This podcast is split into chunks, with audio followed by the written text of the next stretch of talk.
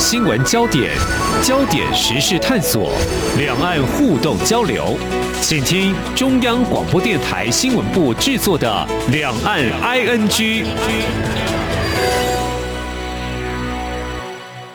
大家好，我是宛如。在这一集节目呢，我们要访问央广的听众很熟悉的老朋友，是六四民运人士无国界记者组织的荣誉董事，同时最新的身份是立法院人权促进会秘书长沃尔开西。开西大哥你好。宛如好，各位听众，大家好。好，开心大哥刚刚回到台湾几天，现在正在进行防疫旅馆的隔离。刚好呢，其实我们也很幸运哈，在他隔离期间，可以跟他聊聊他在这个到美国去见了哪些重要的人士，谈了什么话，而且还有一些最新的国际局势的观察。我想都会在这一集节目呢，我们会跟开心大哥聊到。那我想先跟开心大哥聊一个您自己的生活感触的问。问题啊，上个礼拜啊，你才刚回到台湾嘛？回到台湾的感觉是什么呢？这 这是很特殊的状况，一个疫情期间，你在外面也充满着危险啊。如果我们说病毒是一个危险的话，嗯，不过首先我去出国期间也已经这个施打了疫苗，所以危险还好。我想全世界几乎在一种停飞的状态之下，过去两年。我也和跟大部分人一样，就是在基本上也没办法出国。那么台湾的防疫的手续规定，回国要呃居这个隔离，而且要住在饭店隔离两个星期哈。呃，所以因此呢，我想台湾人也会真的。把出国当作是一个非万不得已尽量不要去做的这么一件事情。那我呢，是的确有非常重要的工作在欧洲和美国，所以呢，我就想说，那就不要飞两次，那就飞一次，因为反正飞一次是关。两个礼拜，我如果去欧洲，然后再去美国，或回台湾再去，那我就要关两次，就，就买一送一了。所以呢，出于这样的考虑呢，我想这次出国时间也是最久，嗯，三个多月时间啊。那这个，其实我在疫情爆发之前，几乎每一年都出国个两三次，嗯，但这一像这次这么久，然后回到台湾的时候。我常常讲，就是说，像我很喜欢纽约这个城市，而在在纽约也居住过，巴黎也是。我常常讲说，呃，如果一年半年没去纽约，就会想，呃，半年一年没去巴黎，就会很想念那个城市。可往往到了纽约，到了巴黎，两个星期。就会想台北，所以呃可以想象，这个离开了三个多月回来，有一种温暖的感觉。尤其是我用我我们现在出国在台湾都用那个电子自动通关，对，用把护照压下去，对对对对对，不要碰到人，把护照压下去，这个电子判读以后，打开闸门让我回国。在这个时候呢，那个机器跟我说了一声。欢迎回国，说实话还是挺温暖的，差一点跟机器说谢谢这样。真的是在海外行走了三个多月，终于回到自己的国家。现在你的国家是台湾，好了，我们在这个地方，这个岛屿。嗯，但是我想，什么样的动力会让你一定得出去这三个多月的时间？刚刚你也说到有非常重要的欧洲跟美国的拜会行程。那我们接下来其实就先切入一个正题，也就是。是我看到你在九月二十九号美国时间跟美国联邦众议院议长佩洛西有一场非常重要的一个会面啊、呃，我们还是从轻松一点开始聊吧。其实你那一天带了伴手礼去，也跟台湾很有关系的伴手礼。嗯，对啊，见到贵宾带个伴手礼也是合理的。嗯，我带的是台湾的凤梨酥，它也有特别的意义，所以我在送给他的时候就说，你应该知道。这个台湾的凤梨前些日子受到这个中国的呃封锁啊，那他他他知道这个新闻，他笑了一下，就是说 "It's their lost"，就是说这是他们的损失啊。然后也他也超喜欢，嗯，他超喜欢那个袋子，很有意思，那个纸袋子。其实我觉得我们台湾的包装啊啊这些做的都很好。有纸袋子里边一个纸盒子，然后装着凤梨酥，但也没有太过度的包装，我觉得还算不错。然后颜色选的很好，他就说：“哎，这个今天你选的这个袋子刚好跟我的衣服一样，就变成有点那种闲聊的感觉，对吧？”是。我跟 Nancy Pelosi 认识了三十多年，我认识他的时候，他还是一个新进的议员。但从那个呃时候，我到了美国呃的时候，我跟他认识，呃，他就一直跟我们的这个中国民主运动走非常走得非常近。呃，其实我当时担任中国民主基金会的共同主席的时候，他是中国民主基金会的呃顾问委员会主席。所以可以说那个熟识的程度是，就过去这个当然一下就过了三十年，三十多年的时间。我还跟他见面，就是时候把口罩摘下来给他看一看。我说我现在胡子都白了，然后他也就说，啊是啊，刚刚记得见到你的时候，你还是个孩子，他用这个词哈。那其实他年龄跟我妈妈差不多，所以真的他当他这么讲的时候，又有三十年的一个跨度嘛。所以跟他见面是很很温暖、很温暖的一个感觉。我这次去美国呢，其实能不能见到 Nancy Pelosi 是没有预期的。我去当然在早早就跟他讲，我希望跟他见面。但我这次去美国主要是拜会，呃，美国的国会人权委员会，呃，他们叫做 Congressional Tom Lantos Human Rights Commission，就是。国会汤姆兰托斯人权委员会，汤姆兰托斯是一位前众议员。呃，其实一九八九年我刚流亡到美国的时候，他当时是担这位 Tom Lantos 众议员，其实是美国国会人权委员会的主席。他曾经在美国接待过我，也给我颁颁过奖。但是后来他去世了以后，为了纪念他对人权的贡献，美国国会人权委员会改名为 Tom Lantos Human Rights Commission。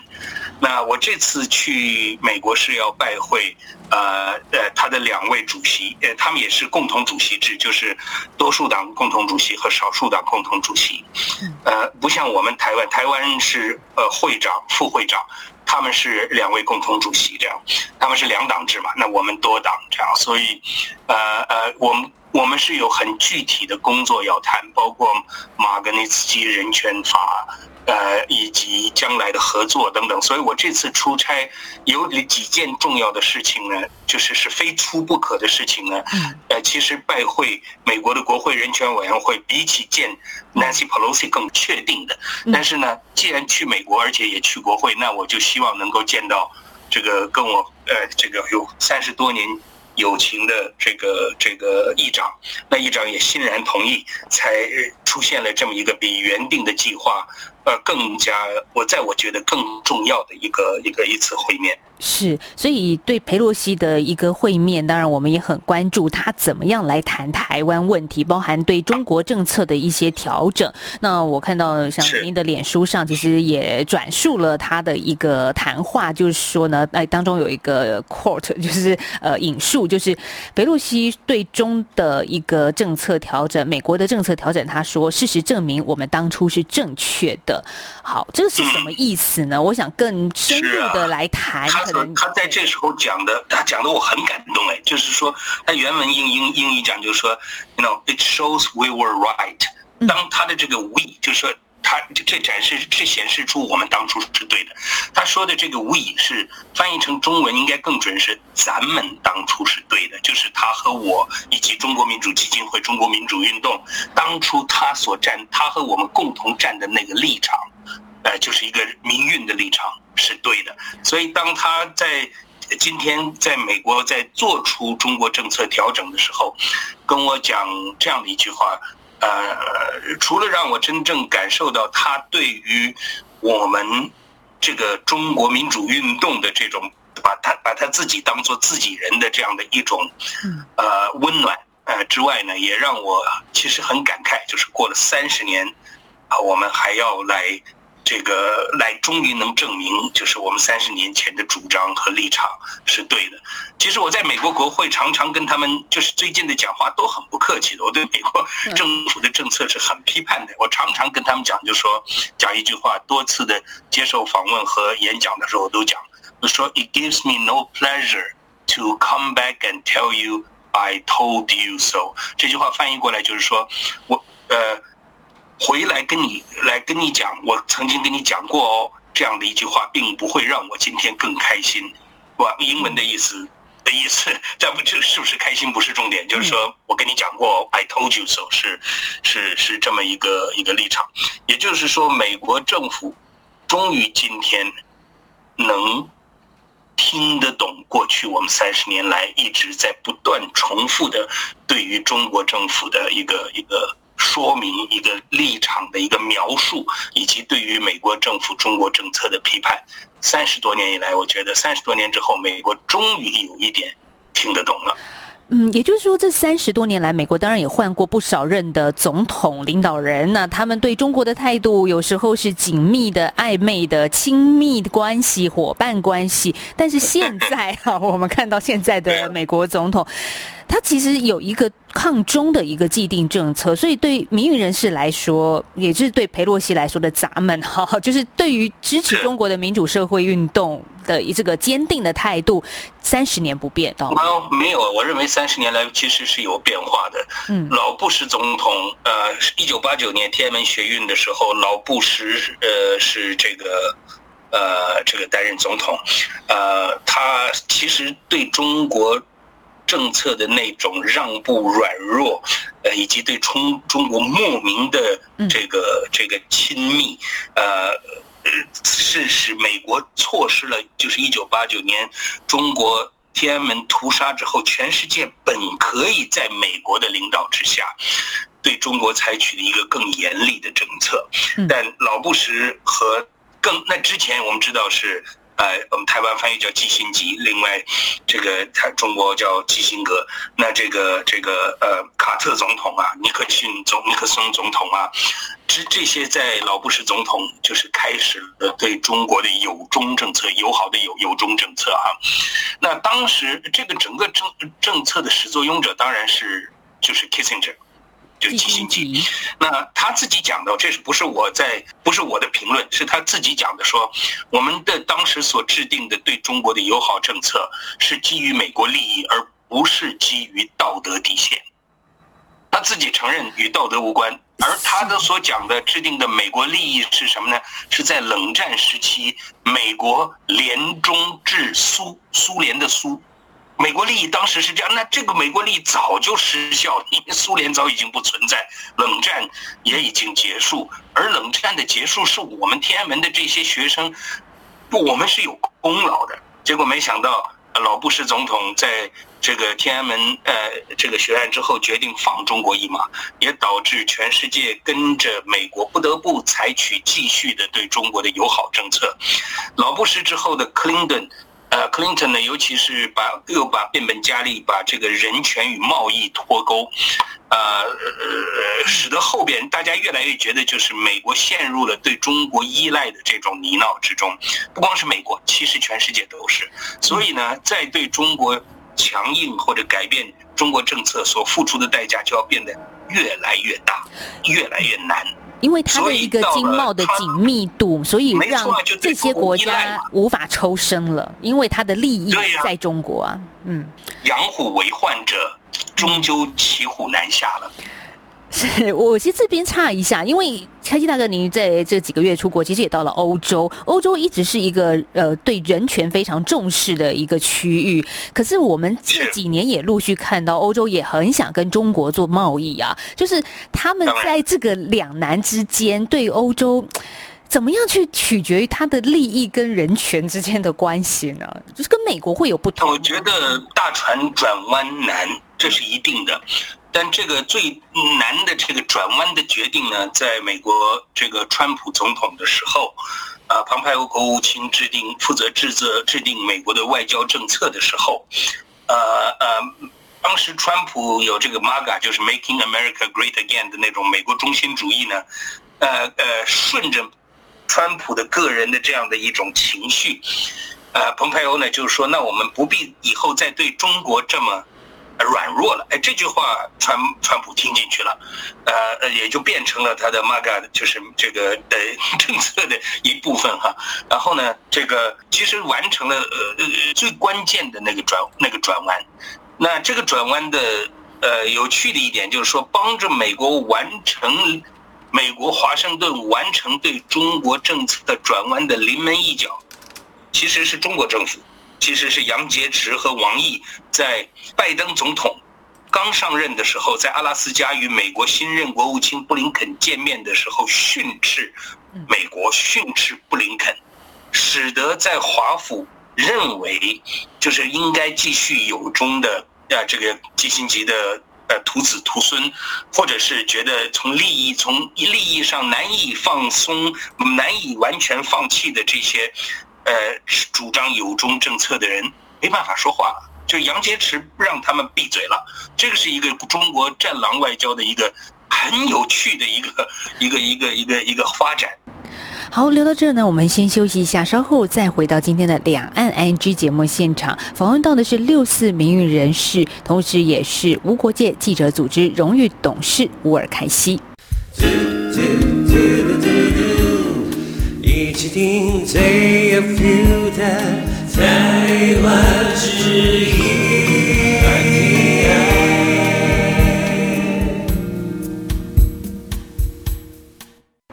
续回到两岸 ING，我是宛如。在这一集节目呢，我们为大家专访的是刚刚从国外回到台湾的沃尔开西。好，开西大哥呢，他是六四民运人士，大家很熟悉的一个民主运动的推动者。所以在过去三个月的时间，开西大哥在欧洲跟美国，其实见了很多人，也聊了很多重要的事情啊。所以接下来我们要继续来听听，其实这样子的一个走访，嗯，相信会带回来一些。在在国际情势上的重要观察吗？那当然，我这次去 DC 不光是见国会的人权委员会和国会议长，我们我们也见到了相当多其他的部门和这个其他包括行政部门以及其他的这个智库哈，呃，那也跟重要的政政策制定者讨论到这个话题，他们对我的这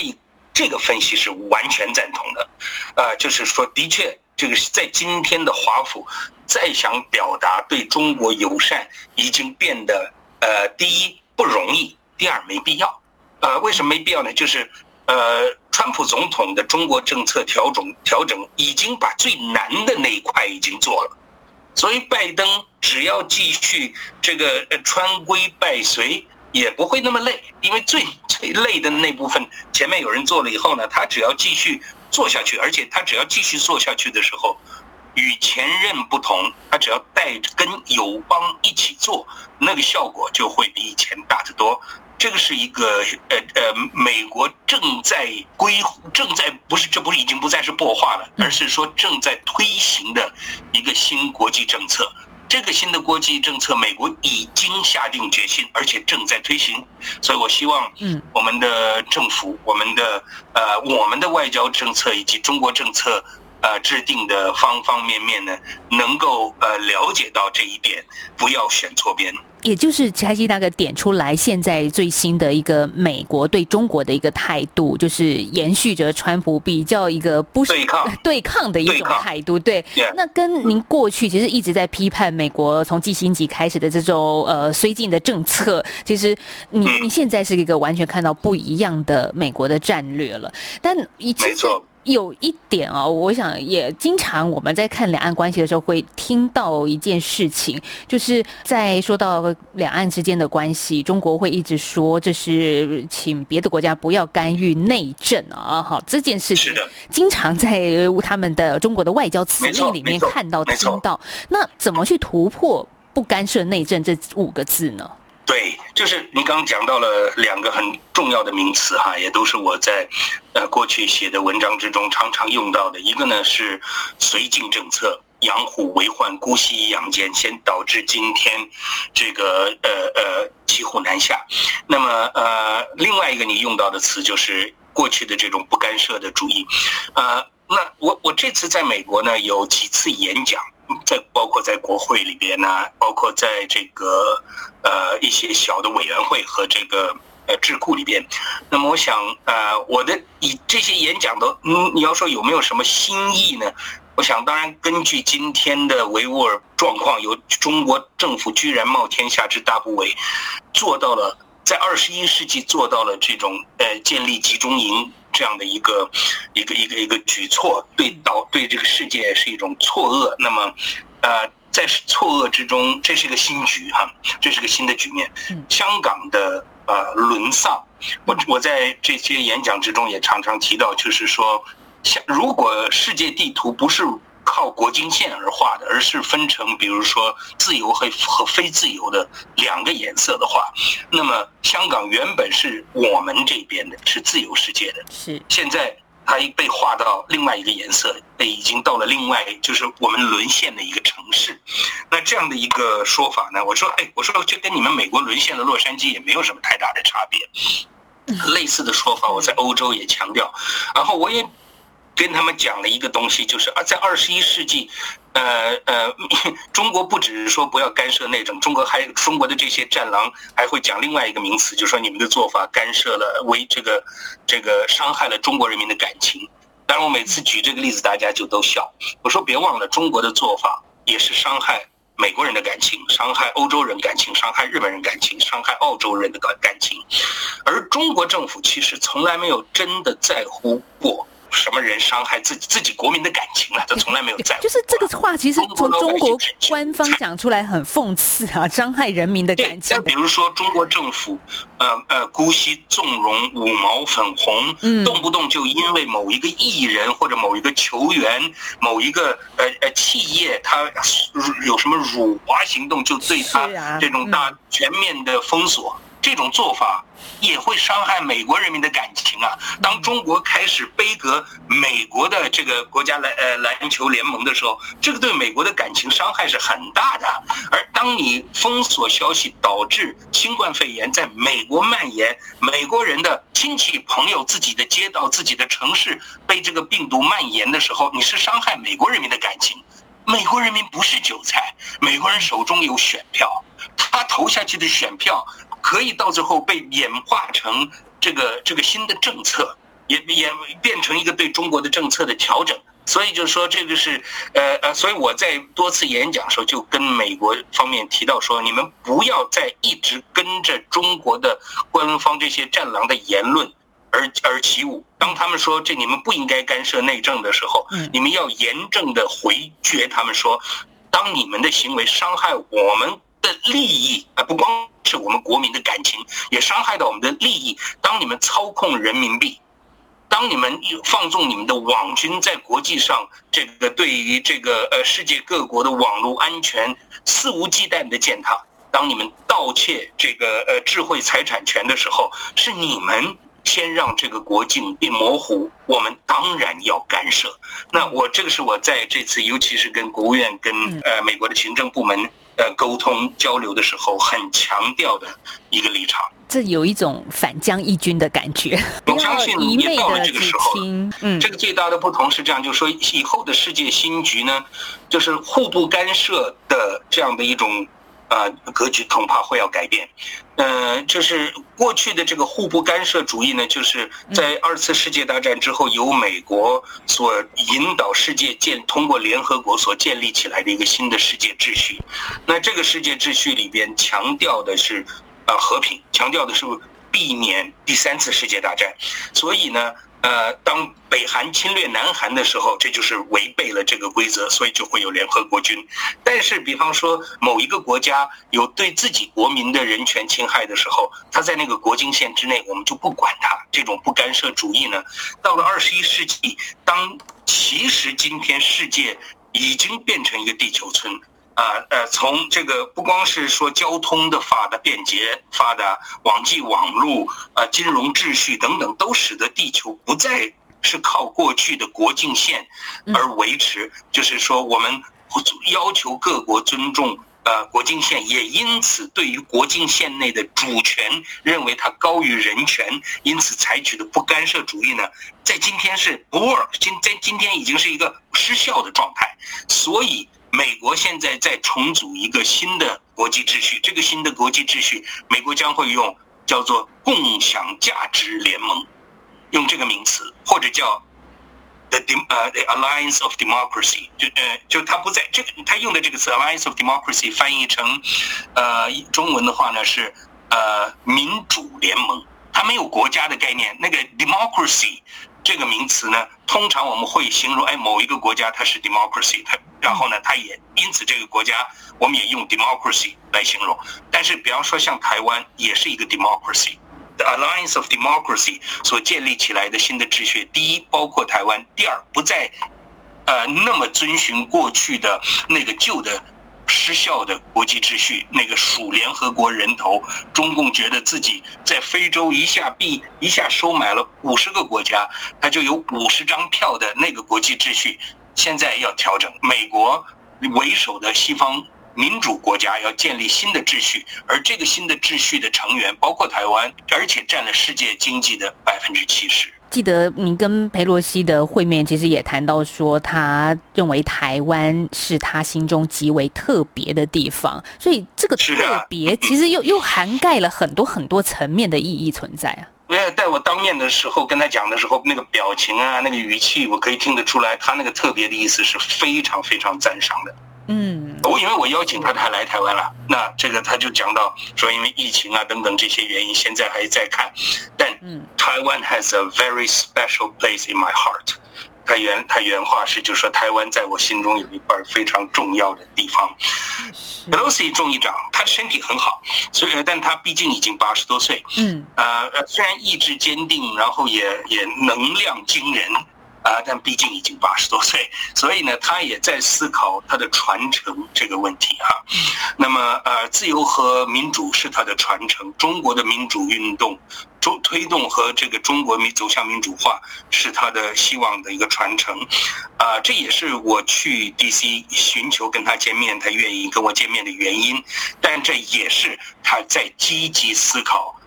来访台湾的一个基础。来访台湾的基础，意思是说他可能可以来。是啊，是啊，是这个意思啊，是这个意思。嗯，我在跟他见面之前，跟跟尤院长有沟通，尤院长说，当然，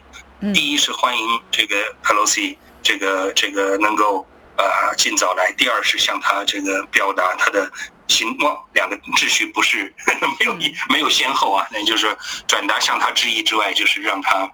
欢迎他这个来台湾，啊，所以这是口头的一个邀请，啊，他那我们了解了他的意愿之后，嗯，等我出关会这些有一些事情会进一步这个推动，这应该算是我这次三个多月在国外。呃，形成的一些一些成果吧。好，这个大家也很期待。那我们最后一个部分哦，其实因为刚刚访谈里面，太基大哥也提到一件事情，就是美国的利益问题。因为早期呢，就是从小老布希时代就一直谨守着美国跟中国之间的利益互动的关系。但现在呢，难道现在美国跟中国没有利益吗？就是这两个庞大的国家，我们怎么看这个国际的新局呢？这个问题真的很好，呃，美国当然是一个考虑国家利益的这么一个一个国家，而且民主制度有一个严重的副作用，就是他看自己的这个利益通常不会太远见，可能也就是四年，也就是说等到下一次连任这样。选票的利益，嗯，对对，这是民主的一个副作用，就是呃远呃就是近视，对，那缺乏远见哈。但是美国我觉得这次是痛到了。就是就是他意识到，我们今天跟中国维持着这样的一个呃友好的关系，符合一定的利益，但长远的它会伤害我们的利益。美国懂了，这个东西搞懂了，就是说的我们现在要付出的代代价看似巨大。如果我们调整我们的中国政策，我们要付出巨大的利益。但是如果我们不付出今天这个利益，我们将来要付出的代价会更大。这个美国懂了，这一点是我这次到 DC 本来是想要呃进一步游说的一个主题，但是我发现根本不用。